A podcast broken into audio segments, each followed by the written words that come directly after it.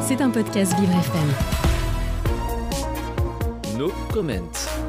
Le 16 septembre 2022, une révolution a débuté en Iran. Nos comments vous livrent chaque jour une actualité factuelle de la situation dans le pays.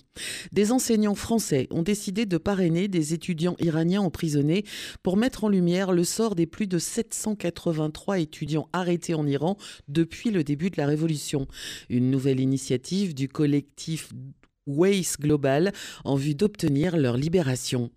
Les attaques chimiques, principalement contre les écoles de filles, continuent sans que les autorités ne prennent aucune mesure efficace. Est-ce possible dans un État aussi policé que l'Iran? La réalisatrice Sepide Farsi demande à la communauté internationale de réagir au nom des droits de l'enfant. On estime qu'au total, 302 écoles du pays ont été récemment visées par ces attaques. Et la photo du jour est celle de cette femme posant sans voile et en crop top sur un quai de métro de Téhéran face à un panneau stipulant l'obligation du port du hijab. Photo à découvrir dans le podcast de No Comment que vous pourrez retrouver dans quelques minutes sur vivrefm.com. C'était un podcast Vivre FM. Si vous avez apprécié ce programme, n'hésitez pas à vous abonner.